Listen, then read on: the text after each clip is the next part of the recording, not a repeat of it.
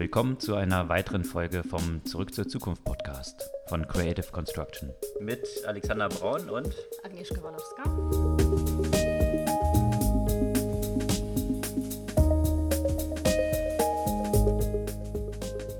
Okay, was gab's Neues letzte Woche? Eine ganze Menge, aber fang, fang du erst mal an. ich sehe, gab- dass du schon was. Es gab auf jeden Fall äh, eine ganze Menge, die äh, Amazon betrifft. Äh, vielleicht erinnern sich die einen, die eine oder die andere noch an Google im letzten Jahr. Google wollte ja hier einen Campus in Berlin aufmachen und ist dann auf ziemlich starke Bürgerproteste gestoßen, Angst vor Gentrifizierung und so weiter und hatte dann im Herbst bekannt gegeben, dass es jetzt keinen Campus in Berlin eröffnen wird. Und jetzt kennt man das so aus Deutschland, da ist man ja sowieso ein bisschen skeptisch äh, gegenüber so großen Unternehmen. und in hin Berlin und sowieso noch Genau. extra, ja. Das findet jetzt aber auch in den USA statt. Äh, es, man hat ja länger, äh, jetzt seit ein paar Jahren da schon von diesem Tech-Backlash so ein bisschen gesprochen, wo das Thema immer lauter wird, inwiefern sich diese großen Tech-Unternehmen tatsächlich auch an Steuerzahlungen beteiligen oder einfach so separat außerhalb von, äh, von den allgemeinen gesellschaftlichen Verpflichtungen unterwegs sind. Da hatte Amazon äh, 2017 einen Wettbewerb gestartet und nach einem neuen Headquarter, das HQ2, gesucht. Und äh, jetzt konnten sich die ganzen Städte darum bewerben und sollten möglichst vorteilhafte Terms natürlich dort präsentieren.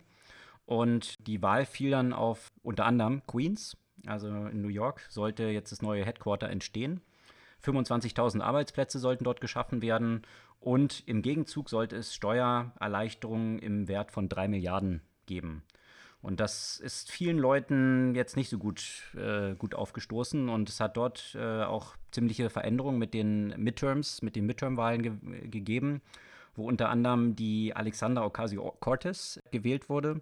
Und das hat jetzt dazu geführt, dass Amazon tatsächlich dieses Headquarter in Queens abgeblasen hat. Also sie haben sich entschieden, dort kein Headquarter aufzumachen, was für die Bürgerbewegung als äh, ein größer, großer Erfolg gefeiert wird.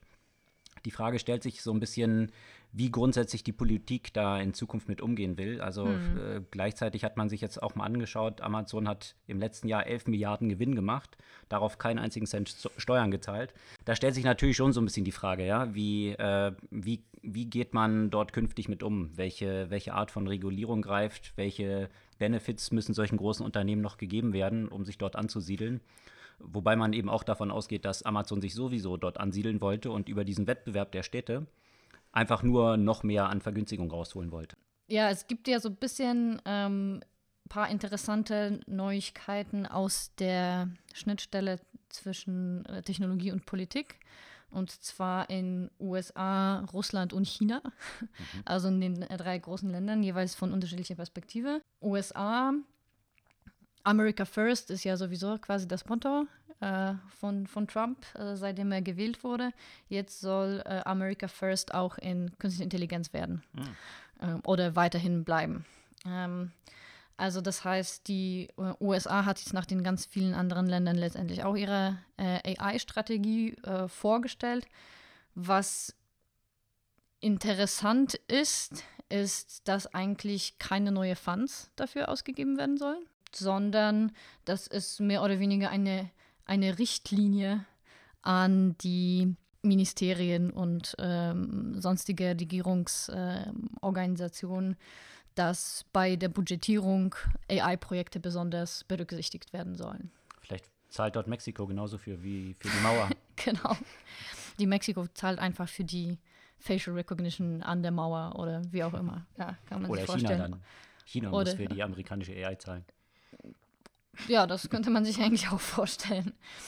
Auf jeden Fall, was, was, also ich meine, das ist jetzt klingt vielleicht so ein bisschen ironisch, aber es sind natürlich ein paar interessante Aspekte, ähm, die mir zum Beispiel bei der deutschen äh, AI-Strategie so ein bisschen gefehlt haben. Also eben das Thema, ähm, dass, äh, dass auch Fokus darauf gelegt werden soll, ähm, an die Personen, deren Jobs durch äh, künstliche Intelligenz verändert oder eliminiert werden. Zu AI gibt es auch noch äh, eine sehr spannende Entwicklung, die letzte Woche stattgefunden hat. OpenAI. Oh ja, Das der ist ja Text ein, Generator. ja. Ein ähm, AI-Startup, was unter anderem von Elon Musk äh, ja mitfinanziert ist. So ein Social Startup eigentlich, ne? Ja, die haben sich eben darauf konzentriert. Elon Musk ist ja so einer der bekannten Persönlichkeiten, die sagen, welche Gefahren AI so birgt und so weiter. Also sehr, sehr umstritten, mhm. wie gefährlich AI wirklich eingeschätzt wird. Er ist der Meinung, dass es eine der größten Gefahren für die Menschheit ist. Und deswegen hat er unter anderem mit so ein paar anderen Gründern dieses OpenAI gegründet. Reed Hoffmann unter anderem ist genau. auch dabei. Was OpenAI ja. sagt, ist genau dieses Ziel, eben auch Sachen, die Forschung AI, äh, die sie dort so leisten, öffentlich zu machen. Jetzt haben sie ein äh, Texterkennungssystem, was ziemlich faszinierend ist. Unter anderem, äh, man kann dort eine Passage von, von einem bestimmten Text eingeben. Also äh, Beispiel, was, was dann gezeigt wurde, kann man auch selber ausprobieren. Es wurde einfach so die Headline zum Beispiel, dass, dass äh, der Brexit äh, Großbritannien jetzt schon 80 Milliarden Pfund gekostet hat aus diesem Satz alleine ähm, hat das System dann weiter einfach den Artikel geschrieben. Also es las sich tatsächlich wie eine Zeitungsnachricht. Äh, es waren unterschiedliche Studien dort mit eingebunden, die referenziert wurden. Ähm, also automatisch aus, aus kleinen Absätzen schon selbst entschlüsseln, wie dieser Text weitergehen könnte. Und, und so, sogar noch äh, Zitate quasi faken, also Zitate selbst generieren von Personen, die, äh, die in diesem Artikel dann zum Beispiel auftauchten, was ja eher so dieses Risikopotenzial ist, äh, da, das dort erwähnt wurde. Hm. Aber auch eben Textzusammenfassungen und so weiter kann, kann dieses System anscheinend äh, schon sehr gut, was ja immer so die Schwierigkeit war von, äh, von Text und AI. Bei Bildern ist es ja schon sehr gut mittlerweile geworden. Äh, Text war immer noch das Challenge. Und eben das, was du erwähnt hattest, mit diesen Schwierigkeiten, die sich daraus auch ableiten könnten. Deswegen haben die sich entschieden, das jetzt noch nicht ähm, öffentlich zur Verfügung zu stellen, den ganzen Research dahinter, aufgrund des befürchteten Missbrauchspotenzials, mhm. unter anderem eben zur Generierung von Fake News oder auch, äh, man kann sich vorstellen, zur Generierung von zigtausenden von, von Produktreviews, ähm, die dann quasi nicht mehr als Maschinen, maschinengeneriert entschlüsselbar sind.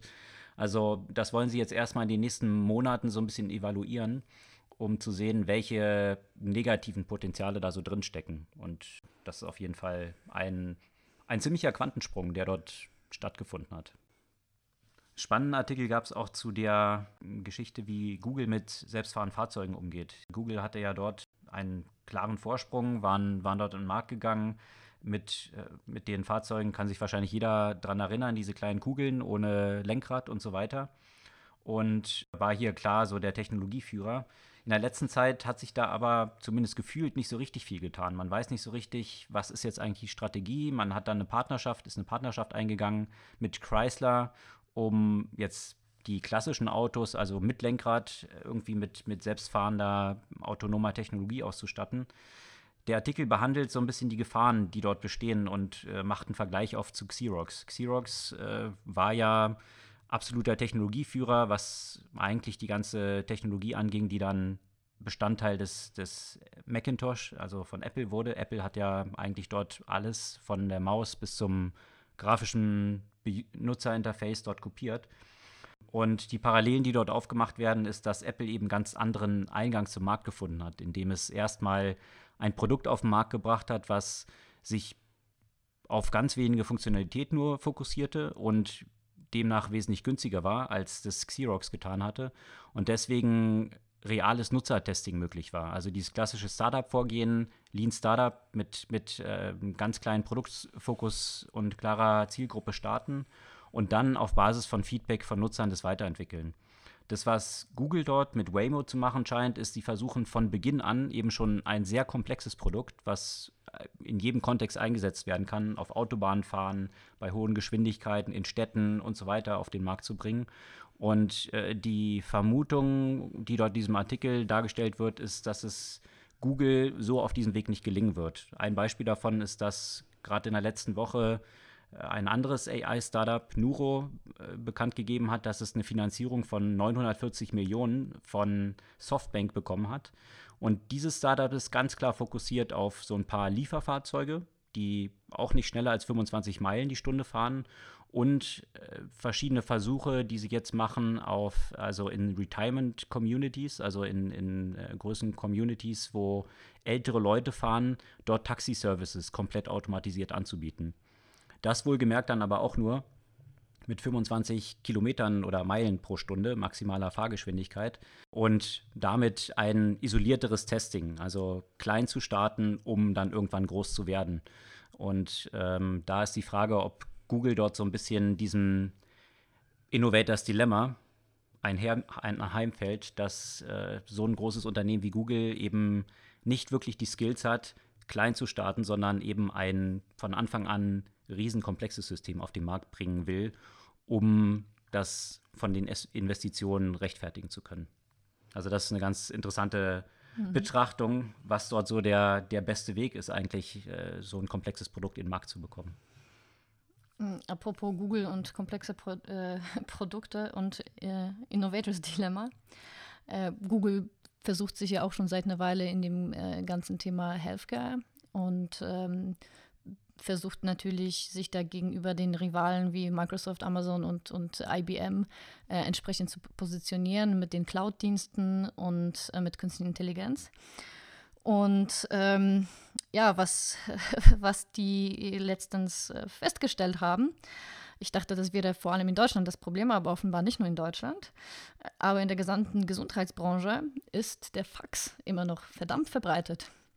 Und das heißt, wenn man wirklich äh, möglichst alle Daten an einer Stelle gesammelt haben möchte, dann muss man eine Lösung finden, wie man mit den Fax, äh, Faxautomaten oder Faxmaschinen zusammenarbeitet. Und das Weil heißt, die Ärzte die Daten dann entsprechend irgendwie genau, auf, die, Papier. Genau, das ist alles auf Papier und die, die, das meiste an Daten ist an Papier und wird irgendwo gefaxt. Und das Faxen ist ja auch, sagen wir mal, eine etablierte Vorgehensweise. Und äh, die haben jetzt offenbar nach ein paar Jahren festgestellt, also damit dagegen anzukämpfen, wird wahrscheinlich nicht helfen und zu, zumindest nicht kurzfristig. Und deswegen ähm, kann man jetzt äh, ans Google Drive die äh, Gesundheitsinformationen faxen. Und dort werden sie dann irgendwie konvertiert in genau. maschinell verarbeitbare Daten genau. und so weiter. Also äh, so, so, weit waren sie äh, noch nicht, zumindest nicht in diese Informationen. Jetzt erstmal zumindest diese direkte Schnittstelle zwischen Fax und Google Drive. Äh, also äh, man muss sagen, die, die, meisten, die meisten Leute, die wissen ja gar nicht mehr, wie Fax aussieht, aber äh, in solchen Organisationen ist das immer noch gang und gäbe und das werden wir wohl nie so schnell los. Mhm. Das ist tatsächlich auch eben die, die spannende Entwicklung, wenn man sich überlegt, wie findet so ein, äh, so ein Switch statt zu einer mhm. neuen Technologie und wie können auch traditionelle Unternehmen zum Beispiel von AI profitieren. Und da gibt es ja viele Beispiele, dass größere Unternehmen gesagt haben, okay, wir probieren jetzt auch mal AI aus. Und äh, dann wird es so als so eine Magic Box gesehen. Man schaltet irgendwie AI an und dann ist irgendwie alles ganz toll. Ähm, die Realität sieht aber ein bisschen anders aus. Ähm, es gibt da eine Menge Projekte und äh, man geht davon aus, dass äh, in, in solchen Großprojekten etwa 10 Prozent des Aufwandes und der Zeit tatsächlich in das echte AI fließen, 90 Prozent erstmal in die ganze Datenvorbereitung. Mhm. Und das ist genau die Schwierigkeit, vor denen viele von diesen Großunternehmen stehen, die nicht digital first sind, wie jetzt ein Apple, Google, Facebook, you name it, die einfach eben diese, diese Unternehmen haben natürlich schon diese Datenstrukturen und können damit äh, AI draufsetzen, in Anführungsstrichen, und eine enorme Profitabilität damit erzielen. Äh, die klassischen Unternehmen haben in der Regel noch einen sehr weiten Weg, um einen direkten Return on Investment aus diesen AI-Anstrengungen zu bekommen. Und äh, da dann diesen Transfer zu schaffen und die davon zu überzeugen, dass es Sinn macht, hm. das ist natürlich sehr schwierig, weil kurzfristig sind die Profits, die man damit erzielen kann, noch nicht so wirklich erreichbar. Und die Konsequenz, äh, die Konsequenz davon, das ist auch ein spannender Artikel, teilen wir auch in diesen ganzen Links, ähm, äh, kann aber nicht für die Unternehmen sein, na dann machen wir es nicht, weil, ähm, äh, aber es braucht gleichzeitig auch viel Glauben bei diesen Unternehmen, dass es langfristig erfolgreich sein wird. Und das ist genau die Schwierigkeit, diese Unternehmen über diese Schwelle zu bringen was ja auch irgendwie mit dem Fax, dem mhm. Beispiel, was du gebracht hast, ja ganz gut zusammenpasst. Ja, wie kann man die Unternehmen eigentlich dort abholen, wo sie sind und diesen, diesen Transfer eigentlich in eine, in Anführungsstrichen, neue Welt mm, so einfach wie möglich gestalten. Mhm. Aber Fazit, einfach wird es nicht sein und wird viel Investment äh, erfordern. Bloß nichts zu tun und zu sagen, nee, hat ja keinen Return on Investment, der kurzfristig realisierbar ist, wird auch nichts bringen, weil die Player, die schon digital sind, sieht man ja an der Profitabilität, die die erzielen, hm. indem die AI schon sehr effizient einsetzen. Und wenn man den Zug verpasst hat, dann werden die sicherlich nicht auf einen warten. Und, und das muss man ja auch sagen, ist jetzt auch äh, nicht, nicht neu im Sinne von, dass das gleiche Thema äh, als, äh, als Internet angefangen hat, äh, die, die relevante Technologie zu werden, war, war, war das Problem das gleiche. Mhm. Ja, das, das gleiche Problem, woran eben äh, die Labels und die Verlage äh, zum Beispiel gescheitert sind, äh, weil sie natürlich ja auch äh, erstmal nicht mit äh, der Technologie profitabel wären, sondern mhm. erstmal viel Investitionen äh, notwendig äh, gewesen wäre, um das überhaupt so weit zu bringen.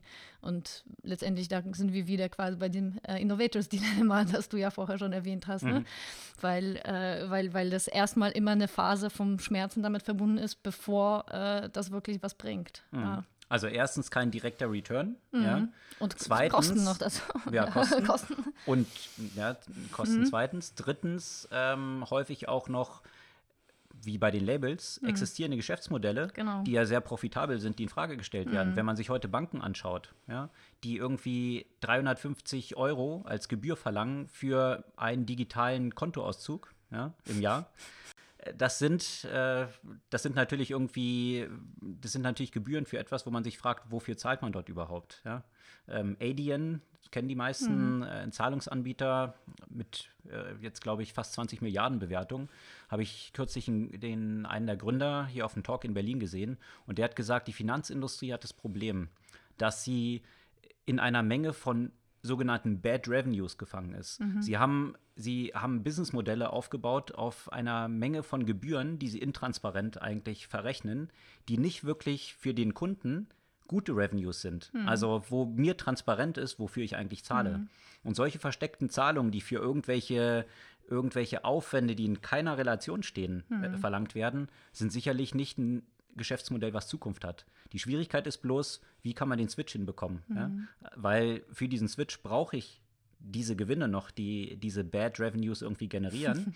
ähm, aber langfristig wird es nicht haltbar sein. Mhm. Aber dementsprechend niedrig sind auch die Incentives eigentlich, sich zu verändern. Und mhm. das ist genau der mhm. Knackpunkt. Apropos Switch, in einem anderen Kontext, ähm, hast du vielleicht auch schon mal gelesen, dass ähm, Russland angekündigt hat, ähm, den Killswitch. Den Killswitch, genau. das Internet erstmal für einen Tag auszuschalten.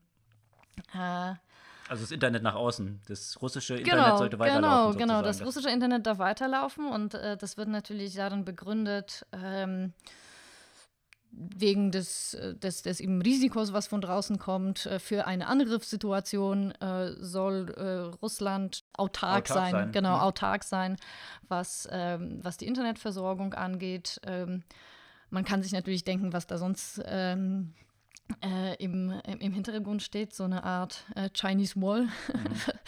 äh, das letztendlich, was, was China ja quasi ohnehin schon macht, würde Russland auch gerne weiter betreiben.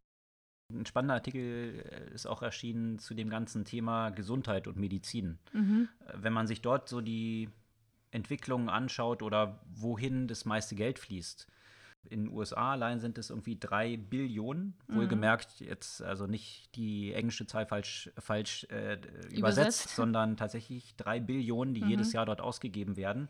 Tatsächlich im Healthcare Market, aber nur für 10 Prozent der Effekte. Das heißt, mhm. im medizinischen Bereich und so weiter. 40 Prozent der Effekte, die, die ich äh, haben kann, um einen vorzeitigen Tod zu verhindern, sind aber verhaltensbasiert. Mhm. Das heißt, dort sich anzuschauen, wie kann ich eigentlich mein Verhalten beeinflussen, wie kann ich eine Struktur schaffen, um Anreize zu, scha zu schaffen. A, zunächst mal eine Vielzahl von Daten auszuwerten, die mit meinem Verhalten in, im Zusammenhang stehen, hm. um dann zu identifizieren, wie kann ich zum Beispiel äh, mit so einfachen Faktoren wie Schlaf, mit Bewegung, mit Ernährung, welchen Impact kann ich tatsächlich haben? Hm. Und wenn man sich anschaut, dass eben diese drei Billionen für 10% Impact auf eine vorzeitige Mortalität ausgegeben werden, dann zeigt es so ein bisschen das Potenzial, was dort besteht, um diese 40% des Impacts zu erreichen. Mhm.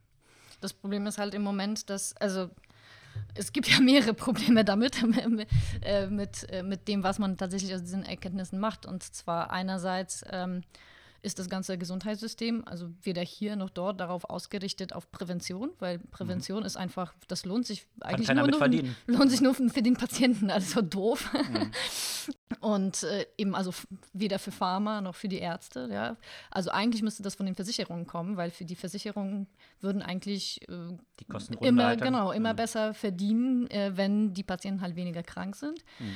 Das zweite Problem, also vor allem hier, aber, aber auch nicht nur hier, ist die fehlende äh, elektronische Patientenakte, Electronic Health Records. Mhm. Ja, weil damit kann man ja auch überhaupt keine, ohne diese, äh, diese Digitalisierung von den Daten, kann man Mhm. überhaupt keine Ableitung äh, generieren. Womit wir wieder bei der Welt des Faxes sind. Genau, wo wir ge- genau bei dem Thema Fax sind, ja. Mhm. Und so funktioniert in Deutschland äh, funktioniert irgendwie 50 Prozent der Arzt-Patient-Kommunikation noch schriftlich, ja, Mhm. mit einem pa Papierarztbrief.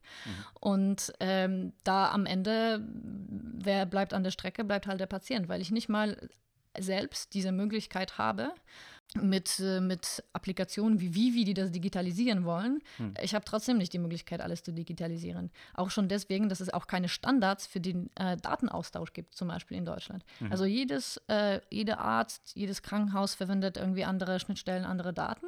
Und deswegen kann ich es nicht einfach sagen, ich hätte gerne alle meine Daten in einer strukturierten Form. Und das wird wahrscheinlich noch ein bisschen dauern, bis, äh, äh, bis, bis das dann soweit ist. Ja. Es wird spannend sein zu sehen, wer diese Nuss wirklich knacken kann. Hm. Ich meine, die Tech-Companies in Kooperation mit den Nutzern, also wie du gesagt hast, Hm. die Patienten oder im Idealfall gar nicht mal Patienten, sondern Genau. jeder, der im Idealfall gar nicht erst Patient wird, hätte ja ein hohes Interesse dran. Ja? Mhm. Und äh, da sind ja viele eigentlich die ganzen großen Tech-Player von, von Apple, Google und so weiter äh, sind da ja auch schon angetreten. Google hatte so ein Health-Kit mal gestartet. Apple auch Ähm, natürlich. Apple auch. ja. Und das wurde dann aber eher, das kam nicht so wirklich gut an im Markt und wurde dann eher zu so einem Fitness-Kit und so Mhm. weiter umfunktionalisiert, weil der Zugang zum Markt dann einfacher ist. Also es ist schon noch sehr schwierig, dort äh, dieses, dieses Problem, dieses Problems irgendwie Herr Mhm. zu werden. Aber natürlich ein riesiger Markt und nicht nur aus reiner Marktperspektive betrachtet, sondern sowieso den Impact, den ich auf die Gesundheit haben kann. Mhm. Ein super spannendes Themenfeld. Ja, da muss man sagen, da muss man vielleicht nach China gucken. da passieren solche Sachen vielleicht etwas einfacher. Äh, ne? äh, auf- Per Order des Staates Per Order, sozusagen. genau, per Ja. Order des Staates. Aber auch so- sowieso im im Gesundheitsbereich, da gibt es ja auch schon ein paar, paar extrem interessante Entwicklungen in China. Dieses Pink An Good Doctor, hast du vielleicht auch gehört? Äh, das ist so eine, naja, so eine Mini-Klinik, autonome Mini-Klinik. Das sieht so aus wie eine Telefonzelle, so eine alte Telefonzelle. Und das wird alles erstmal quasi über die Künst also so einen künstlich intelligenten Assistenten, äh, die ganze Anamnese und so weiter gemacht. Was fütter ich dem Ding für Daten? Ja, das ist, äh, das ist erstmal so ein bisschen so ein paar Fragen beantworten und, äh, äh, und die medizinische Geschichte, die, ähm, die man da hat. Äh, genau. Äh, und basierend darauf äh, stellt er Diagnose und hat sogar direkt angeschlossen äh, zumindest eine kleine Auswahl von so grundlegenden Medikamenten, die, die dir das quasi als so ein Vending Machine ausgeben kann. Okay. Äh, was halt auch eine tolle Möglichkeit, gerade bei so wirklich einfachen Sachen in einem Land, das wie es vielleicht nicht so flächendeckend abgede äh, abgedeckt ist mit der medizinischen Versorgung, äh, Mhm. einfach besseren Zugang zu schaffen. Ja, aber auch hier könnte es natürlich, auch bei einer besseren medizinischen Versorgung, könnte das Gesundheitssystem natürlich extrem entlasten, Entla- ja, absolut. wenn ich nicht wegen jedem Kinkerlitzchen die Ärzte in Beschlag nehmen muss. Ja. Mhm. Aber hier gibt es ja sogar große Diskussionen, was Telemedizin angeht. Ne? Ja, in, aus China kommen, äh, kommen so interessante Sachen auch, auch aus der anderen Perspektive. Ähm, zum Beispiel äh, hast du von der populärsten, neulich populärsten App in China gehört? Welche ist das? Ja, da würde man sich wundern. Ähm, ich kann das natürlich nicht äh, richtig aussprechen. Ähm, Also für Das all heißt- unsere chinesischen Zuhörer. Genau, Shueshi Qiangguo. ähm, und ähm, das ist letztendlich eine Propaganda-App der Regierung. äh, da wurden ja äh, letztendlich alle äh, Mitglieder der Partei, davon gibt es ja äh, 90 Millionen, ähm, naja, sagen wir mal, äh, freundlich daran erinnert, diese App runterzuladen, äh, was dazu geführt hat, dass es so die top heruntergeladene App wurde. Und was macht die App genau? Die App beschallt dich dann einfach mit Nachrichten, die dann entsprechend auf der Linie sind. Und da kannst du so ein paar Punkte, äh, so ein bisschen Gamification bekommen, wenn du dich jeden Tag da einloggst und dann die Sachen teilst zum Beispiel. Okay. Äh, und kannst dann ja auch noch darüber äh, so Messages an andere Nutzer schreiben und Teleconferencing machen. Da musst du dich natürlich auch mit deinem Klarnamen anmelden und dann kann zum Beispiel dann die Partei äh, sehen, wie compliant du dann entsprechend bist, ob du dann sich wirklich jeden Tag anmeldest Mhm. äh, und, und was du dann liest und ob du Okay. das dann fleißig teilst. Kriegst du noch ein paar Bonuspunkte im Social Scoring System? Genau, genau. sozusagen. Also das habe ich, das stand tatsächlich in den ganzen Beiträgen noch nicht, aber das war auch meine erste Assoziation. Natürlich äh, Mhm. kriegst dann sofort, sofort beim Social Score abgestraft, wenn du die App nicht nutzt. Ne? Mhm. Oh, so kann man dann auch äh, einfach mal Propaganda anordnen. Ein sehr spannender Artikel ist noch erschienen von Kevin Kelly. Kevin Kelly ist ja der Gründer vom Wired Magazine und der hat genau dort im, bei Wired eben auch einen langen Artikel, aber absolut lesenswert. Äh, posten wir hier auch als Link über die Mirror World, so nennt er es geschrieben. Also letztendlich geht es da um Augmented Reality und äh, das ist ja schon jetzt lange ein Hype, ähm, wo man sich dann immer so, viele Leute sagen dann halt, ja, okay, was ist denn jetzt draus geworden? Natürlich gab es da irgendwie dieses, dieses äh, Computerspiel, ähm, wo ich dann rumrenne und äh, im Parks Go? irgendwie Pokémons einsammle. Gibt es immer Und- noch, liefen heute durch den Volkspark Friedrichshain eine ganze Menge Leute immer noch mit Pokémon Go. Ich dachte, das wäre schon längst tot. Ja, aber das, das war ja eine Welle, wo, wo man, das war 2016, dann plötzlich hunderte von Millionen Leute äh, erstmals wirklich AR, also Augmented Reality, in der Praxis gesehen haben und auch gesehen haben, ah, so könnte es funktionieren. Wovon Kevin Kelly dort spricht, ist eigentlich ein ganz neues, äh, ganz neue Plattform, die da am, am Entstehen ist, die mindestens so einen großen Impact haben wird wie das Internet selbst. Von irgendwelchen industriellen Applikationen, wenn man sich anschaut, äh, die Generierung von digitalen Zwillingen, also sämtliche Produkte eigentlich digital nochmal abgebildet werden, ähm, um sie zum Beispiel warten zu können ja, und, und äh, überprüfen zu können. Oder wenn man sich den Kontext E-Commerce anschaut, da ist jetzt Wayfair schon in den USA dabei, sämtliche Produkte gar nicht mehr als Fotos eigentlich abzubilden, sondern digitale Zwillinge von diesen Produkten äh, zu generieren, die sich die Nutzer dann zu Hause bei sich ins Zimmer stellen können, um halt äh, zu sehen, wie könnte das passen. Ikea hat ja auch schon mal so einen Genau, Versuch zum ja. Beispiel gemacht. aber das ja. geht dann eben noch weiter in diesen ganzen Überlegungen, dass man halt sagt, da muss der Raum natürlich auch, in den es gestellt wird, wiederum digitaler Zwilling sein, sodass verknüpft mit, mit äh, Artificial Intelligence dann mir plötzlich Empfehlungen ausgesprochen werden können. Guck mal hier in dem Bereich, da ist noch eine Wand frei, ähm, abgeleitet aus den anderen Möbeln und deinen Stil, den du hast, könnte das und das Produkt dort sehr gut reinpassen. Aber das ist natürlich nur ein ganz minimer Anwendungsbereich. Und also von daher, wenn man dort mal so ein bisschen einsteigen will, welche Potenziale Augmented Reality hat. Ich meine, wir haben ja auch eine eigene App entwickelt, Hidens nannte sich die oder nennt sich die, die auch das Ziel hat, wenn die reale Welt angereichert wird um digitale Daten und ich in der realen Welt unterwegs bin, dass ich kontextuell zu den Leuten, die ich sehe, bestimmte Sachen angezeigt bekomme. Ja? Ob wir uns schon mal getroffen haben, wie der Name ist, äh, was die Interessen sind und so weiter. All diese Sachen werden in diesem Kontext dann möglich.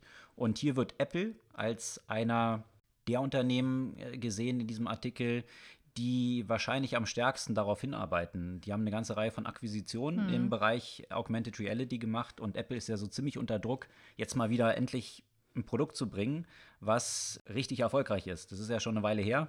Also klar, jetzt kann man irgendwie sagen, die Headphones und hin und her. Aber jetzt von der Dimension, wie das iPhone war und den ganzen Markt umgekrempelt hat oder iTunes für die Musikindustrie, ist Apple schon, äh, ist schon eine Menge Zeit vergangen.